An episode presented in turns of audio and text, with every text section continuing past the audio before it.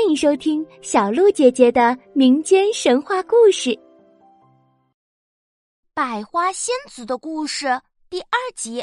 上集故事我们说到，张少爷带着他的狗腿子们死命的往老爷爷的花园里闯。老爷爷见状被吓了一跳，他看到这群人吊儿郎当的样子，心里就不太舒服，因为他们实在太没有礼貌了。哪里有人会连句招呼都不打就硬闯进别人的院子呀？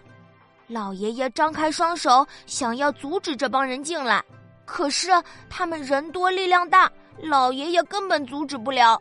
于是老爷爷生气的喊道：“你们到底想干什么？怎么可以随随便便的往我的院子里闯呀？”可是没想到那个张少爷把老爷爷一把推开，还嚷嚷道：“看花关你什么事儿？”快给本少爷让开！说着，就带着身后的随从们硬闯了进来。可他们这哪里是赏花呀？他们的脚下踩扁了好多小花，看到枝头的美丽鲜花，他们喜欢就采，采完呢，闻一闻就随手丢掉了，然后又继续去采下一朵。老爷爷看到他们这样对待自己的宝贝花朵，心里难受极了。他赶紧冲上去，扯住那个姓张的少爷的衣袖不放，并哭着说：“不要踩，不要踩啊！”可是没想到，那个姓张的少爷非但没有收敛，反而把老爷爷一巴掌甩了出去，把老爷爷打得坐倒在地上。